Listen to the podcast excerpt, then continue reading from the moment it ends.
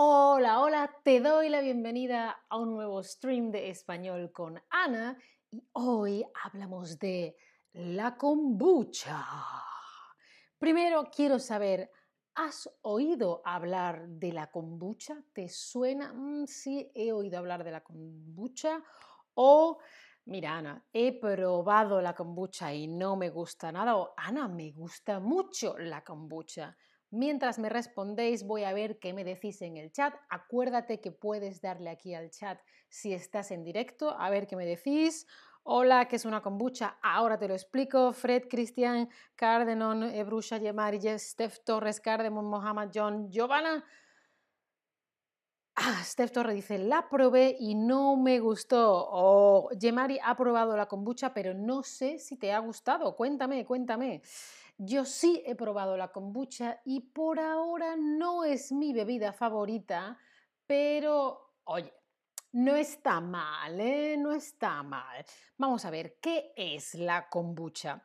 La kombucha es una bebida fermentada. Hay, hay un proceso de fermentación como en el, vino también hay fermentación, los yogures hay fermentación, en el chucrut, en el pan, en el queso, en la cerveza, la fermentación. Bueno, pues la kombucha es una bebida fermentada a base de té. Un té, té verde, té rojo, té negro. Pues a base de té se hace la kombucha con fermentación.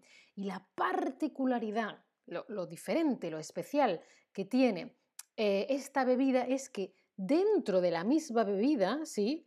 Tiene una colonia de microorganismos, es decir, dentro viven muchas bacterias y hongos. Y luego eso tú te lo puedes beber. bueno, pues esa colonia, esa cantidad de bacterias y hongos que viven en esa bebida se llama SCOBY, ¿sí? Y a medida, mientras con el tiempo, cuando esos microorganismos van haciendo la fermentación, ¿sí? esa colonia va creciendo y va formando una capa, ¿no? como, como si fuera como una gelatina, ¿no? como una gelatina en la superficie, en la parte de arriba del líquido. ¿sí? Normalmente, cuando tú vas a comprarla, cuando te la ponen en un bar, en un restaurante o la compras en el supermercado, ya le han quitado eso y ya no tiene esos microorganismos. ¿sí? En el proceso, con el SCOBY, con esa gelatina, ¿vale? Ahí están los microorganismos y luego echan el líquido y no te dan el SCOBY. Tú nada más tienes la bebida, ¿sí? A ver, a ver, a ver. Las bacterias y los hongos son, son microorganismos, Ana, por supuesto, son microbios, microscopios, Ana, o son organismos pequeños. ¿Qué son los, eh, eh, las bacterias y los hongos? John, lo que yo he entendido es que tiene un poquito de alcohol, pero muy poco. Supongo que dependiendo de la kombucha tendrá más o menos creo que he oído que tienen 2-3% de alcohol, entonces, bueno, no bebas mucho. Las cervezas suelen tener 4,5, 5,5, así que cada uno tiene que decidir un poco. Pero generalmente creo, creo que es más sana incluso que la cerveza. Aquí luego ya habrá que discutir y ver qué pasa. Bien, Jan, estás en una clase en vivo. Muy, muy bien. ¿Se puede hacer kombucha en casa? Dice Cardón. Un momentito, un momentito. Efectivamente, las bacterias y los hongos son microorganismos. Un microorganismo o microbio es un ser diminuto, diminuto, chico, chico, pequeño, pequeño, pequeño, que con los ojos no lo puedes ver. Con una lupa no lo puedes ver. Necesitas un microscopio, un aparato que tiene diferentes lentes, lo pones, ¿no? Y tú... Ah, ya lo veo, ¿sí? A ver, ¿de dónde viene la kombucha? ¿De España? No. ¿De Argentina? No. ¿De Cuba? No. El nombre es japonés y significa té de alga. Las algas son las plantas del mar, ¿no? Las plantas que viven en el agua. Kombu es alga y cha es té pero el origen de la kombucha puede ser que no sea de Japón, sino incluso de China. Ah, Y en Europa, donde yo estoy ahora, en Europa empezó a importarse, es decir, que se traía de fuera, en Europa no había y se importaba de otra parte, aquí, kombucha. Eso empezó a hacerse en el siglo XX, ¿sí?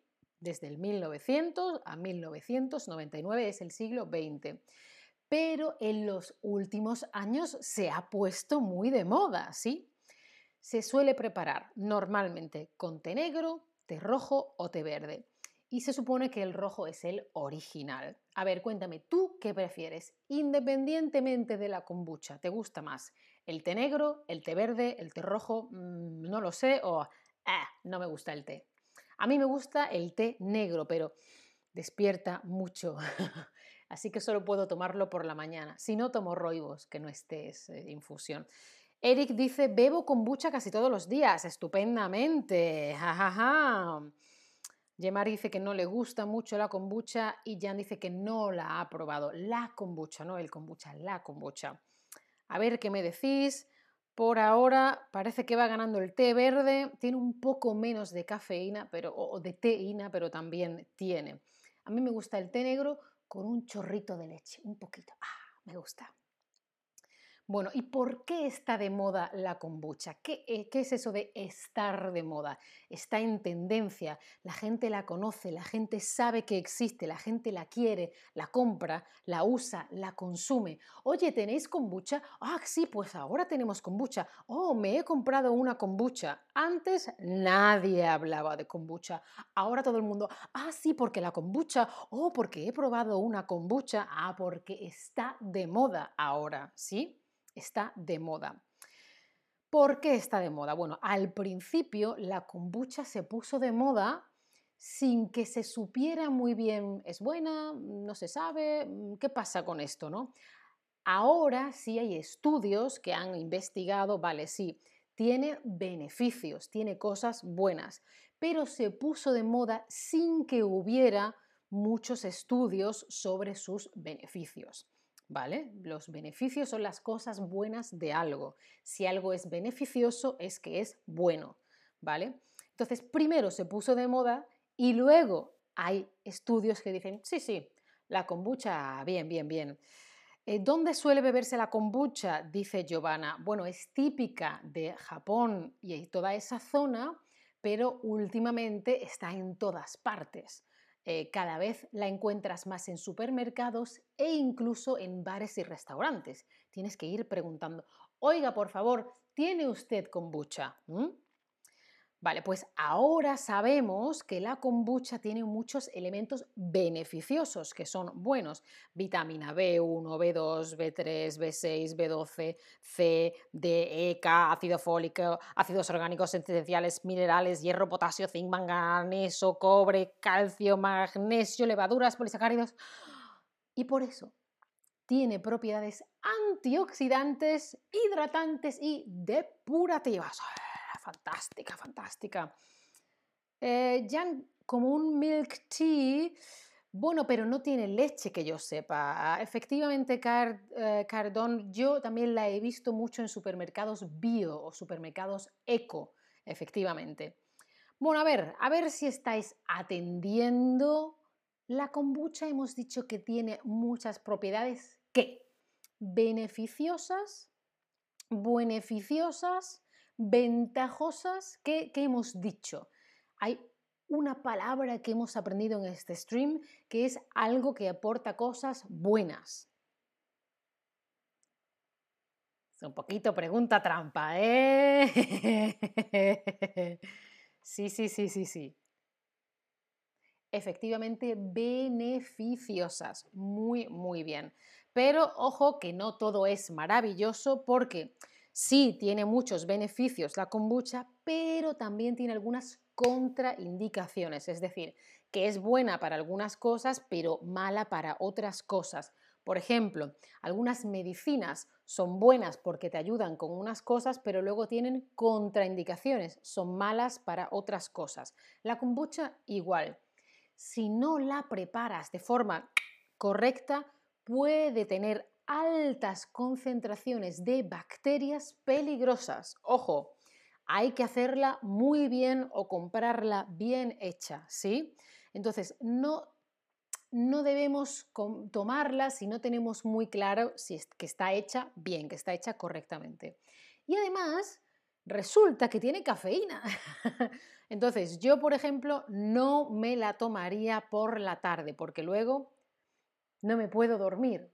Yo solo tomo teína o cafeína más o menos hasta las 3, porque después y no puedo dormir. Entonces, cada persona tiene que ver qué te viene bien a ti. Lo que me viene bien a mí quizá no sea lo que te viene bien a ti. Entonces preguntaba alguien en el chat, ¿se puede hacer kombucha en casa? Sí, puedes comprar ese fermento igual que se puede hacer, em, por ejemplo, kefir en casa, ¿no? Pero eso es diferente. Pues puedes comprar el fermento, ese SCOBY, y preparar la kombucha en casa, pero es un proceso un poco largo y es fácil, puede pasar que esos hongos se echen a perder. Echarse a perder es estropearse. Es cuando eh, preparas una comida, la dejas fuera, se te olvida meterla en el frigorífico, en la nevera, ¿vale? En el refrigerador y de repente la, comida... Uh, Después de mucho tiempo, eso es echarse a perder, cuando algo se estropea y ya no está bueno. Pues entonces, estos hongos es fácil que se echen a perder si no tienes mucho, mucho cuidado, ¿sí? Así que hay que estar ah, ah, ah, pendiente. Eh, Inés dice, cuando bebo kombucha me duele la pancita, pero me gusta el sabor. Bueno, pues Inés, quizá para ti la kombucha no es buena, tienes que verlo. Quizá hay algo de la kombucha que no es bueno para ti o para tu pancita, ¿sí? La kombucha, ¿qué hemos dicho? ¿Que solo tiene contraindicaciones o que no? Que tiene cosas buenas y que tiene cosas malas. A ver, como todo en esta vida. ¿Es como todo en esta vida o es algo malo, malísimo? Contadme. Cardón, yo también, que tú también haces kombucha en casa, ¿no? Qué interesante. El otro día eh, vi a alguien y me dijo, toma kombucha que la he hecho. Yo dije, uy, la has hecho tú, qué interesante, ¿no? Efectivamente, la kombucha no solo tiene contraindicaciones, tiene cosas buenas y cosas malas. Y hay algunos estudios, pero creo que todavía quedan muchos estudios e investigaciones por llegar. Si digo el SCOBY se, se echa a perder, ¿qué significa? ¿Que no sabes dónde está? ¿Que no puedes comprarlo porque no lo hay? o porque se pone mal o se estropea. ¿Qué significa eso de se echa a perder? Contadme.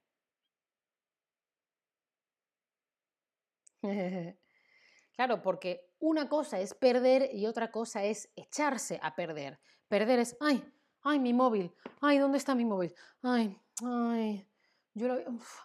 ¡Ah! Perder no sabes dónde está, ¿vale? Hasta que lo encuentras es perder, ¡uh! Lo has perdido. Pero echarse a perder o cuando algo se echa a perder es que se pone malo, se estropea. Por ejemplo, la comida. Y ahora, por último, cuéntame, ¿a ti te apetece probar la kombucha? Sí, creo que me gustaría. Sí, pero creo que no me va a gustar. Eh, no, mm, no me convence mucho, pero bueno, mm, a lo mejor pruebo. O si me dice, ah, mira, no, no me apetece probarla, Ana, déjate de rollos. Jan dice, voy a intentarlo. ¿Qué? ¿Qué vas a hacer con bucha en casa? Yo empezaría por comprarla en el supermercado. Y si te gusta el sabor, pues ya la haces tú en casa, ¿no? bueno, veo que hay todo tipo de opiniones en esta pregunta. Y por último, os he preparado una tarjetita para que hagáis una captura de pantalla. ¿Preparados? Captura de pantalla. ¿Sí?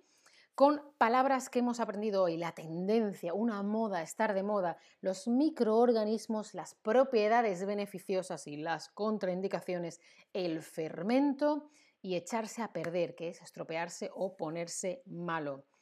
Espero que esto haya sido interesante para todos, todas, todos vosotros, vosotras, vosotres. Y nos vemos en el próximo stream. Chao familia, hasta la próxima.